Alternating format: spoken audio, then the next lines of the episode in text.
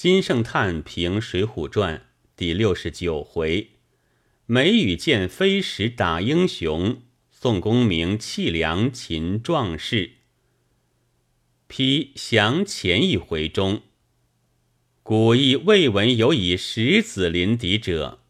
自奈安翻空出奇，忽然撰为此篇，而遂令读者之心头眼底真觉石子之来。星流电掣，水泊之人，鸟害兽窜也。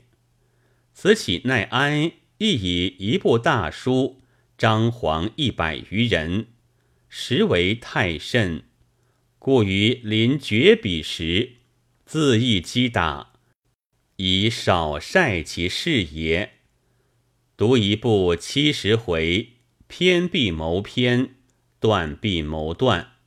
之后忽然结以如卷如扫、如持如洒之文，真绝奇之章法也。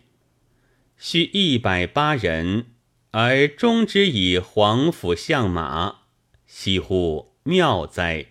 此水浒之所以作乎？夫支离臃肿之才，未必无舟车之用。而提聂嘶喊之极，未必非千里之利也。拟其外者，未必不矜其礼；造下之思养，未必不能还望于一国也。唯贤宰相有破格之时赏，似百年中有异常之报效。然而世无伯乐，咸于同死。其犹薄者，乃遂走险；至于是溃是裂，国家实受其祸。